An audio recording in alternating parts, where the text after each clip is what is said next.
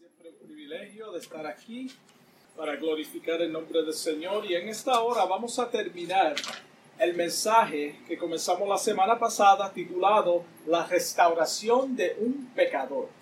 La restauración de un pecador. Gracias Keila por la oración, ya, ya hemos orado. So, vamos rápidamente al Salmo 51, versículo 1 al 3. Salmo 51, 1 al 3. Gloria a Jesús. La palabra de Dios lee en el nombre del Padre, del Hijo y del Espíritu Santo. Ten piedad de mí, oh Dios, conforme a tu misericordia. Conforme a la multitud de tus piedades, borra mis rebeliones. Lávame más y más de mi maldad y límpiame de mi pecado. Porque yo reconozco mis rebeliones y mi pecado está siempre delante de mí. Mi pecado está siempre delante de mí. Gloria a Dios. La semana pasada vimos a través de esta historia el decaimiento y la frustración de David mientras ocultó su pecado. También vimos que los pecados secretos en nuestro corazón solo pueden ser vencidos por el poder y la obra del Espíritu Santo cuando los confesamos a Dios y nos apartamos de ellos. Porque podemos confesar nuestros pecados, nuestras flaquezas y no apartarnos de ellos. So, la clave está en apartarnos de ellos cuando los confesamos. El salmista David en ningún momento le echó la culpa a Dios o a la mujer por su caída. En ningún momento. Él tomó responsabilidad. Reconoció que el pecado y la maldad mana en el corazón del hombre. Es por eso que él dice en el versículo 5, fui concebido en pecado y en maldad fui formado. Él está declarando una gran realidad. Él no se está justificando, sino reconoce que la naturaleza pecaminosa que cada uno de nosotros heredamos de Adán habita en nosotros. Eso es lo que está confesando el salmista David. Mira cómo dice Romanos capítulo 5 versículo 12. Por tanto, como el pecado entró en el mundo por un hombre, Adán, así la muerte pasó a todos los hombres por cuanto todos pecaron. Todos. Nuestra esperanza de restauración y limpieza descansa completamente en Jesucristo quien venció el pecado y la muerte en la cruz del Calvario. Son nuestra respuesta nuestra salida está en Jesucristo. Primera de Corintios capítulo 15 versículo 22 dice, porque así como en Adán todos murieron, mira la esperanza, por un hombre entró en el, pecado y lo heredamos. Pero ahora vamos a ver cómo nosotros heredamos una nueva naturaleza. Porque así como en Adán todos murieron, también en Cristo todos serán vivificados.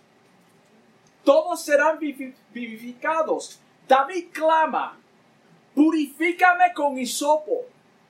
Purifícame con hisopo. Esta era una planta olorosa con muchas hojas que producía en abundancia de flores, una abundancia de flores. Esto es lo que era la planta o la mata de hisopo. En el libro de Números, capítulo 19, versículos 16 al 18 y Levíticos 14, 4. En estas dos escrituras o en estas escrituras que he mencionado, vemos que esta expresión viene de la ceremonia de purificar a quien ha tenido contacto con un cadáver o con un leproso. Esta era una limpieza, podríamos decir, total. una limpieza que sacaba toda esa inmundicia de la lepra y nos limpiaba. Mira la magnitud que David quiere ser limpiado. También en Éxodo 12, versículo 22, los israelitas usaban manojos de hisopo para rociar la sangre en los tinteles de los, o los postes cuando salieron o antes de salir de Egipto. ¿Se acuerdan de la historia? Esto fue lo que ellos usaron el hisopo para rociar las puertas y con la sangre. Es, esto los mantendría salvos de la muerte del ángel de la muerte. So, estamos haciendo una comparación o la conexión que David está utilizando cuando él habla del hisopo. David tenía un sincero arrepentimiento y quería, quería ser limpiado y librado de la contaminación, de la contaminación de su maldad. Por eso usa estas expresiones que tienen que ver con los rituales de limpieza. En este ritual se rociaba a la persona con agua o sangre. Así es que el salmista quería ser purificado. Él está llevando esta limpieza al tiempo de él. Nosotros tenemos, acuérdate que ir al tiempo donde se, escrito, se escribió la palabra y lo que estaba aconteciendo para poder disfrutar nuevamente de los privilegios que trae una abierta comunión con Dios. Lo peor que nosotros podemos hacer cuando fallamos a Dios es esconder el pecado y pretender que Dios no lo ve. Eso es lo peor que podemos hacer. Después de haber sido confrontado con su maldad, David acudió a la misericordia de Dios, pidió ver cambiada su naturaleza corrompida, por eso dice, crea en mí, crea en mí, oh Dios, está clamando a Dios, un corazón limpio y renueva un espíritu firme o recto dentro de mí. Firmeza es dependencia y estabilidad total en Dios. Crea en mí firmeza y estabilidad total en ti para yo no pecar. Efesios 1.7 dice, en quien tenemos redención por su sangre, el perdón de pecados según las riquezas de su gracia. David entendió que la santidad solo proviene de Dios a través del Espíritu Santo, quien produce un corazón limpio en nosotros. Y esto viene solamente por obra de Dios. El hombre no puede producir esto. No me alejes de tu presencia. Una persona que ha nacido de nuevo, cuando ofende a Dios, estoy hablando de una persona nacida de nueva, no el pecador, porque el pecador no, no, no, no siente revolvimiento, no siente culpa, hace las cosas abiertamente y piensan que están bien. Pero el cristiano cuando ofende a Dios, le da una sensación de alejamiento y se siente miserable. Eso es lo que acontece dentro del nacido de nuevo cuando falla a Dios. Todos vamos a fallar. Mira cómo dice Isaías 59, 2 pero vuestras iniquidades han hecho división entre vosotros y Dios. Por eso cuando escuchamos un pecador decir que Dios lo escucha, bíblicamente está errado. Dios no escucha al pecador. A menos que se arrepienta de todo corazón, entonces Dios escucha a esa persona y vuestros pecados han hecho ocultar. Esto es lo que dice la palabra, yo no me lo estoy inventando. Vuestros pecados han hecho ocultar de vosotros su rostro. ¿Para qué? Para no oír. ¿Te escucha? Esto se lo dijo Jehová Dios a su pueblo Israel, pero también se aplica a cada uno de nosotros. El pecado nos separa de Dios. Sabemos eso. Juan 9:31, mira cómo dice. Juan 9:31. Y sabemos, y sabemos que Dios no oye los pecadores. No oye a los pecadores, pero si alguno es temeroso de Dios y hace su voluntad, hace su... ¿Quiénes son los que hacen la voluntad de Dios? Los que conocen al Señor, los que nacen de nuevo, los que están injertados en Él, los que se están nutriendo de la palabra de Dios, de la oración y del ayuno. Esos son los que está hablando la palabra. A esos oye. A esos oye. En otra palabra, cuando dice a esos, quiere decir que aquellos no. Simple. Cuando Jesucristo en su humanidad tomó el pecado del mundo sobre su hombro, sobre sí, hubo separación entre él y Dios. Mira la gravedad de lo que estamos diciendo. La separación que Dios no oye, Dios, hay una separación cuando pecamos. Jesucristo, el Padre, ahí lo dice claramente, hubo una separación.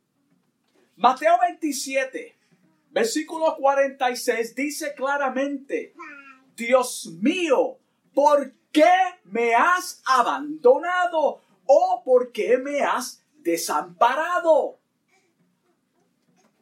David expresa en el, en el versículo 12, vuélveme. Cuando tú le dices a una persona, vuélveme, quiere decir que fue quitado. Fue quitado. Vuélveme el gozo de tu salvación. No está hablando de la salvación. Está hablando del gozo que produce la salvación.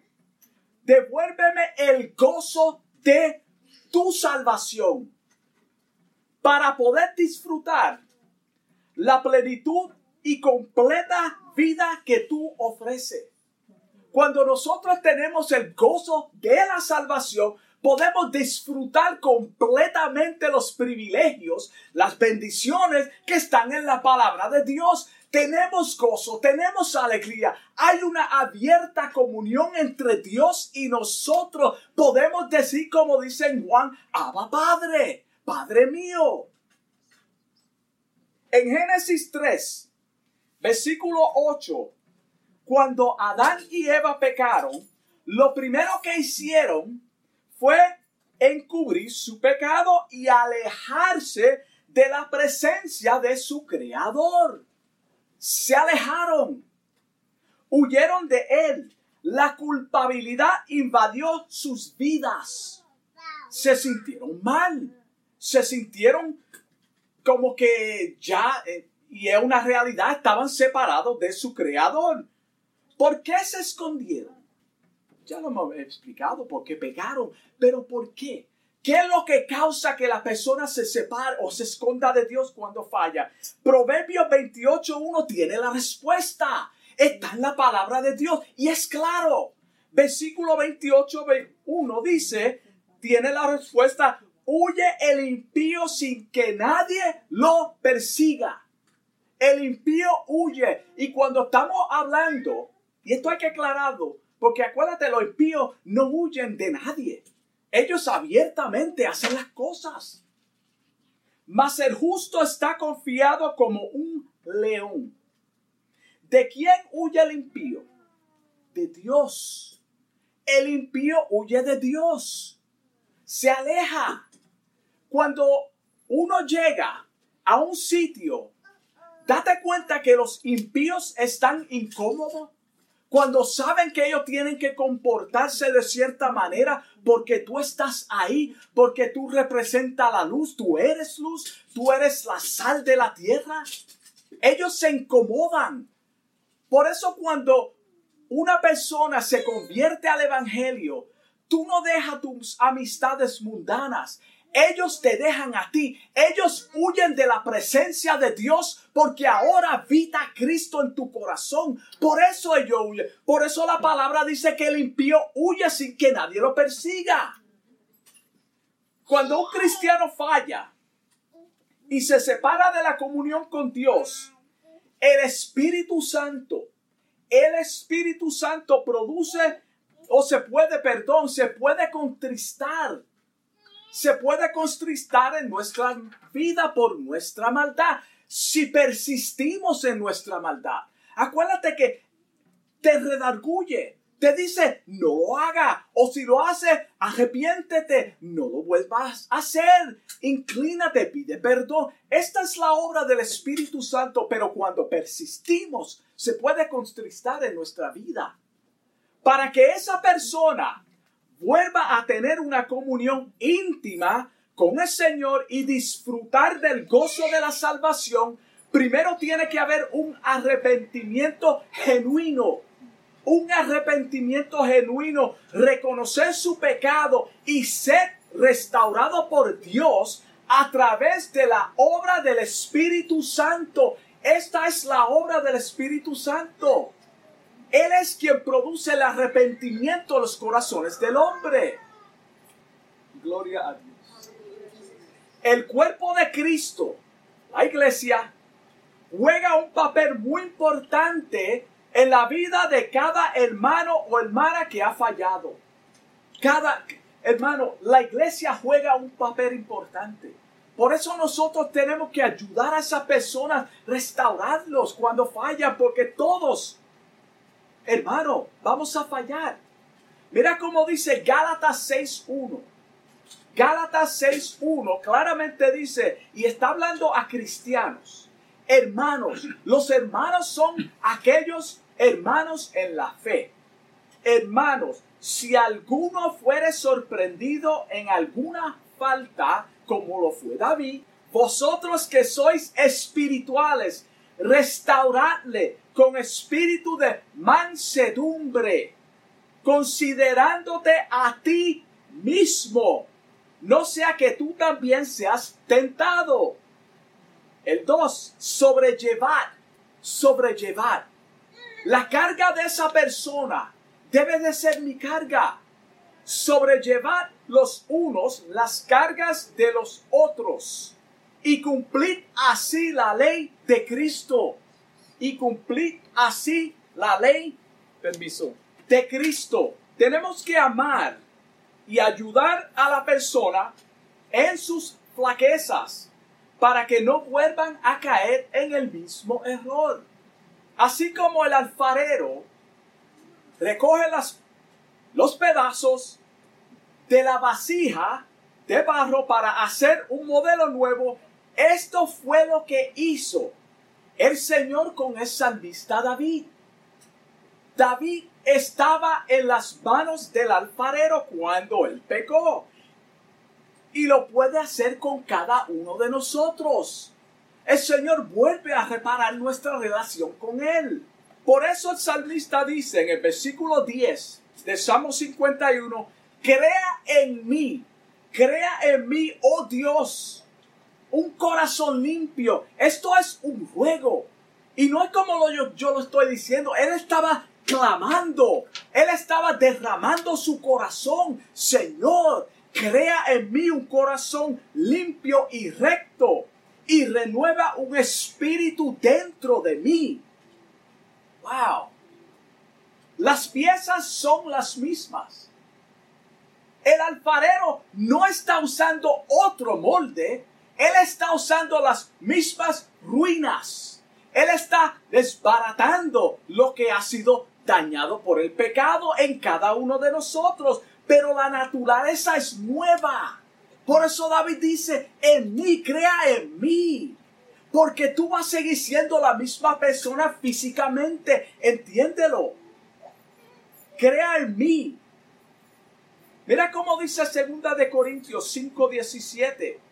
Cuando esto sucede, una escritura muy famosa. De modo que si alguno está en Cristo, nueva criatura es. Cuando dice nueva criatura, es lo que David está pidiendo aquí. Crea en mí una nueva criatura. Saca de mí esto. Ayúdame a combatir con esto. Cuando reconocemos que fallamos, el Señor comienza a limpiar nuestro corazón. Él comienza a sacar cosas de nuestra vida. y lo llena de gozo. Acuérdate que él dice, devuélveme el gozo de tu salvación. Y esto va produciendo en nosotros un avivamiento. Un avivamiento. Por eso el nuevo nacido o la persona cuando viene a Cristo por primera vez está en el primer amor. Todo lo quiere hacer porque es avivado internamente. Internamente acontece algo que lo impulsa a trabajar para el Señor, a predicar su palabra, a apartarse de la maldad. Y esto es producido por un avivamiento que solo viene a través de la regeneración y el Espíritu Santo.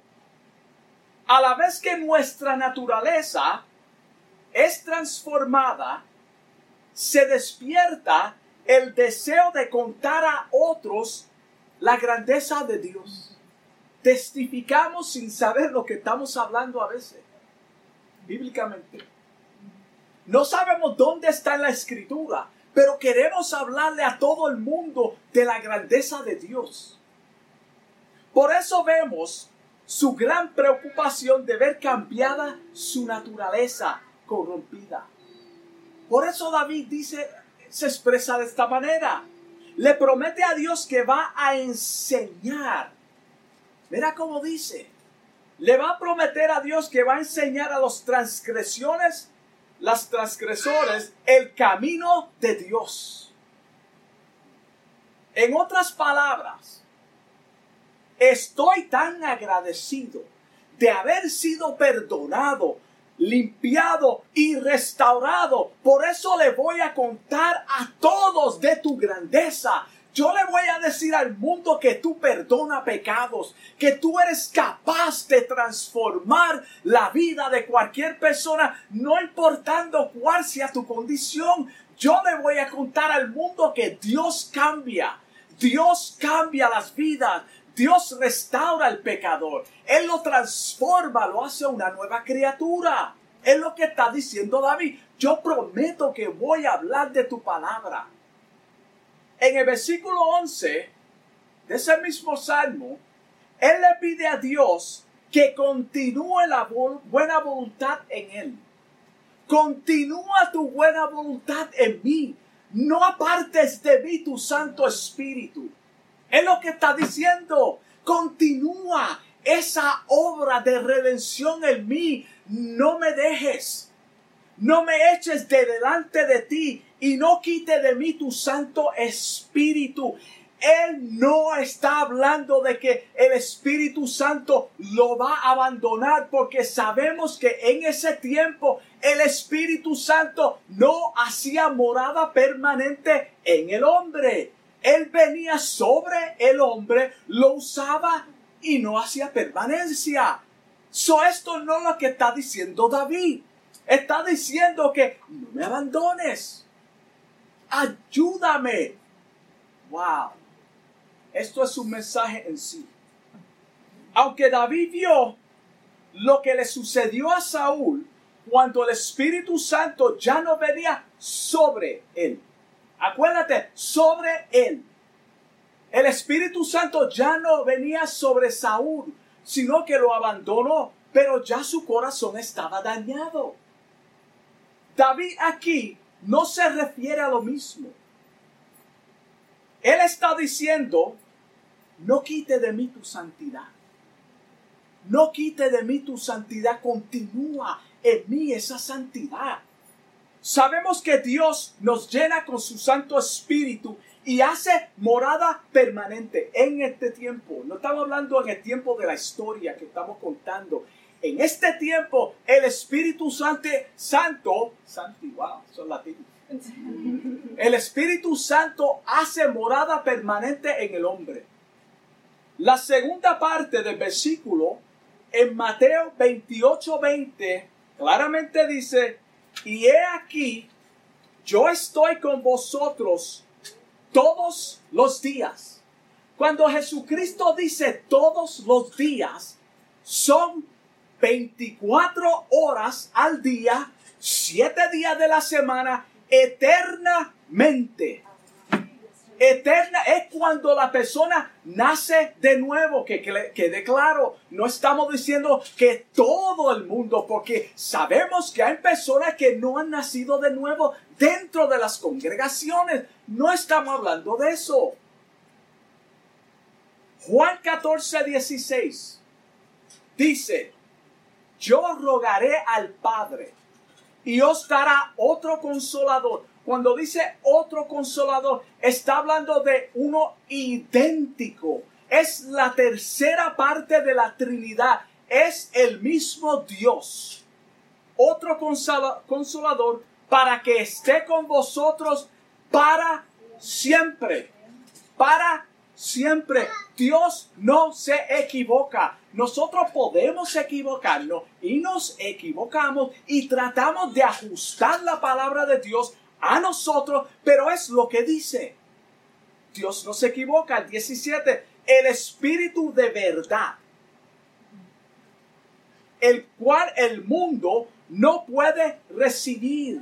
Otra vez, el mundo no lo puede recibir porque no lo ve, no le ve, ni le conoce, ni le conoce, pero vosotros, los nacidos de nuevos, porque mora en vosotros y estará con nosotros y mora en vosotros. Mira la diferencia. Mira cómo dice Filipenses 1.6. Estando persuadido, yo estoy convencido de esto, que el que comenzó en vosotros la buena obra, la perfeccionará hasta el día de Jesucristo. Jesucristo. Gloria a Dios. No quiero salirme del tema. En el versículo 12 aprendemos que cuando cometemos pecado de esta gravedad, como David, algo muere dentro de nosotros. Perdemos el gozo de la salvación. Nuestro semblante cae. Inmediatamente nos damos cuenta que hay algo dentro de la persona. Algo ha sucedido con fulano de tal, porque ya no es la misma persona. Yo noto una tristeza. Una tristeza así invade nuestra vida cuando fallamos a Dios. Es por eso que Jehová Dios le dijo a Caín en Génesis 4:6, cuando mató a su hermano Abel, ¿por qué has, por qué te has ensañado? ¿Y por qué ha decaído tu semblante? ¿Qué es lo que, qué es lo que pasó? ¿Por qué mi hermano se ve diferente? ¿Qué tú has hecho? Eh, ensanchar o enseñar, ensañir, la palabra, tengo un problema pronunciando es tener, no tener misericordia. ¿Por qué tú no tuviste misericordia? Hacer daño a propósito.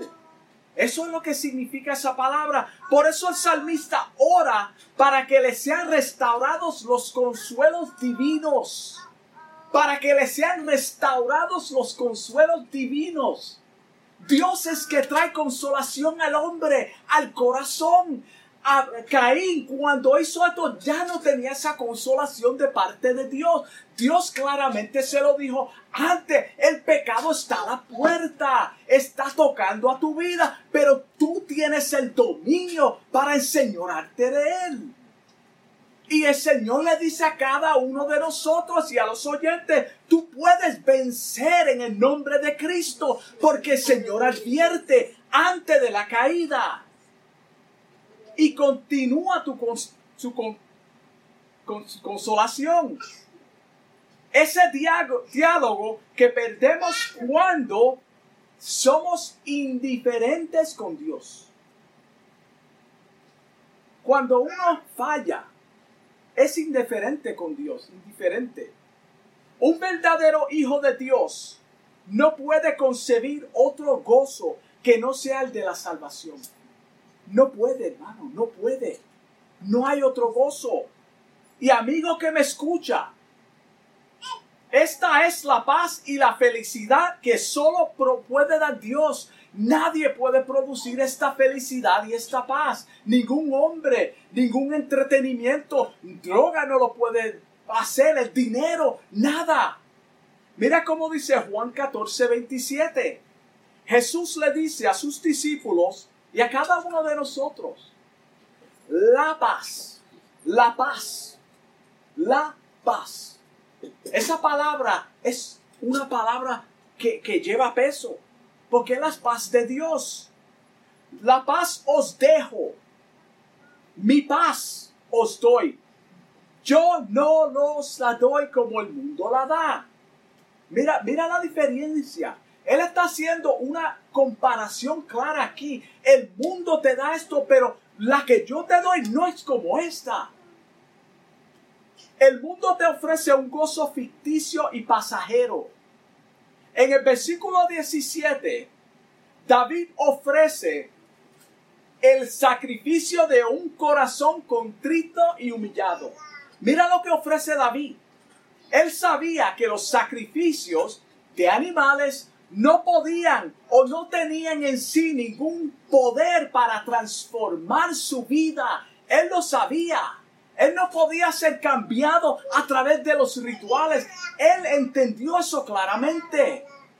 Sino un corazón contristo y humillado ante tu presencia es lo único que me puede limpiar de mi maldad. Y es lo único que limpia al hombre de su maldad. Es Jesucristo a través de la obra del Espíritu Santo cuando entra en nuestras vidas.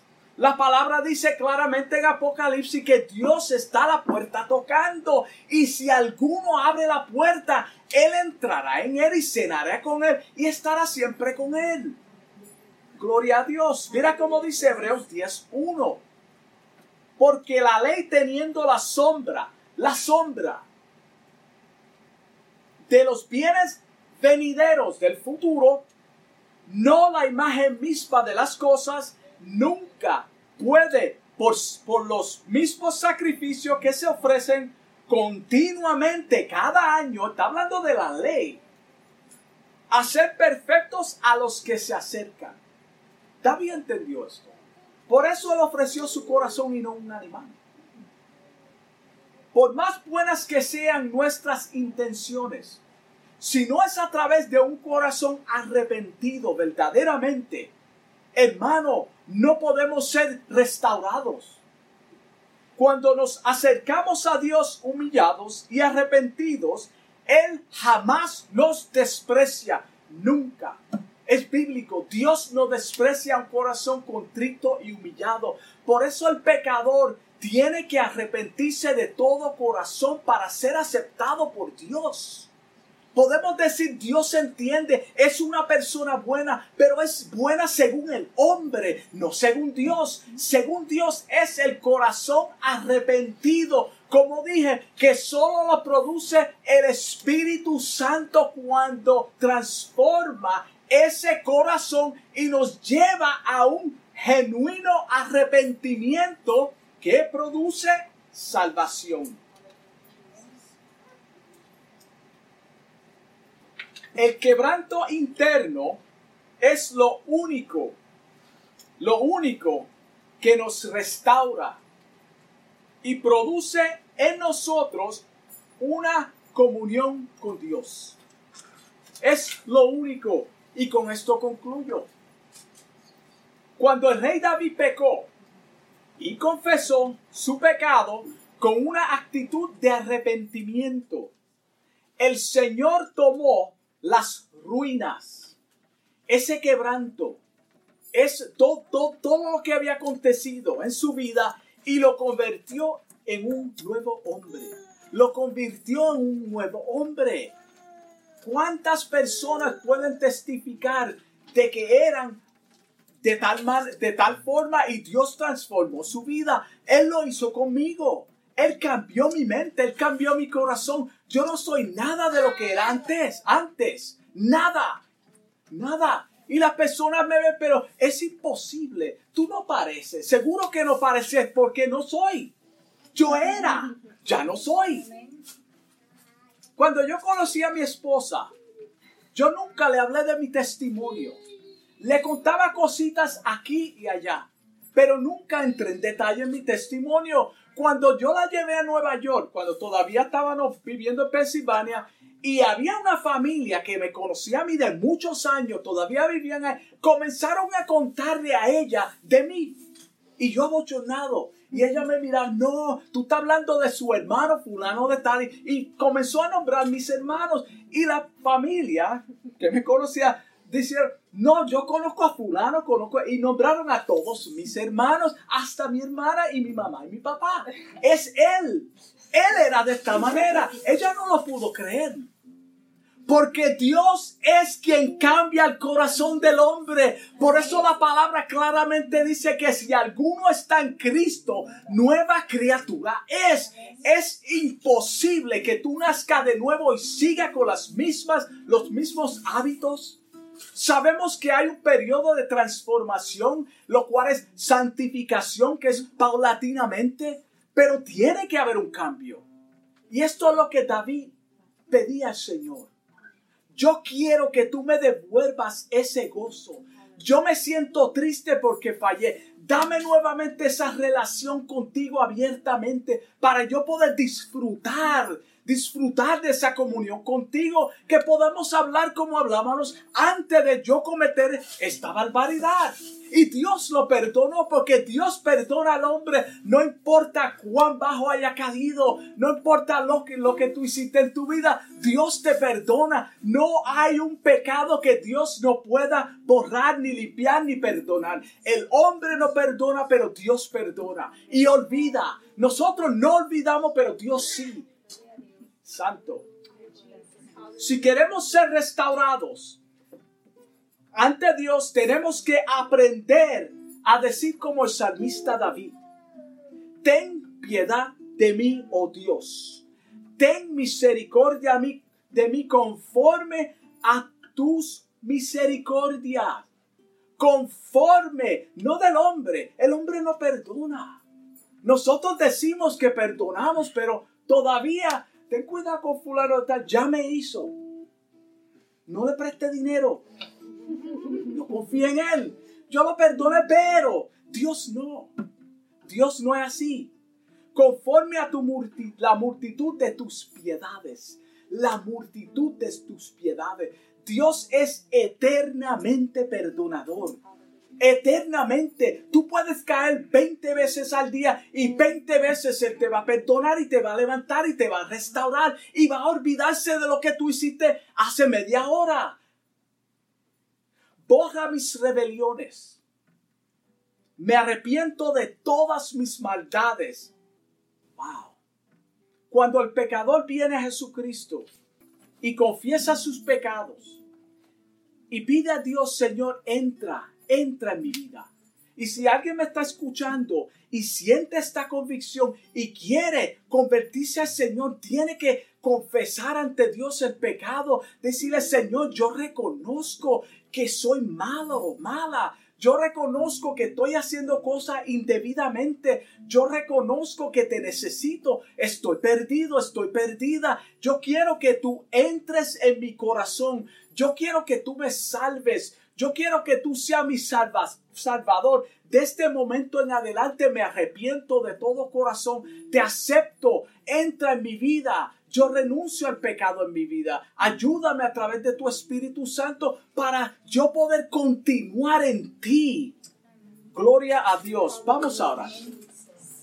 Amado Dios, te doy gracias, Padre, por esta palabra que tú me has dado en esta hora, Señor. Pidiéndote en el nombre de Jesús que hayamos sido edificados a través de la misma, Señor. Padre, que tu palabra haya llegado a alguna vida, Señor, al corazón de aquella persona que necesitaba o necesita escuchar esta palabra, Dios mío. Transforma la vida de esa persona, Dios mío. Ayuda a ese hermano, a esa hermana a entender, Padre, que hay restauración en ti, Señor, que tú perdona, que tú olvida, que tú nos levanta, tú nos restaura. En el nombre de Jesús te doy gracias. Amén. Dios te lo bendiga.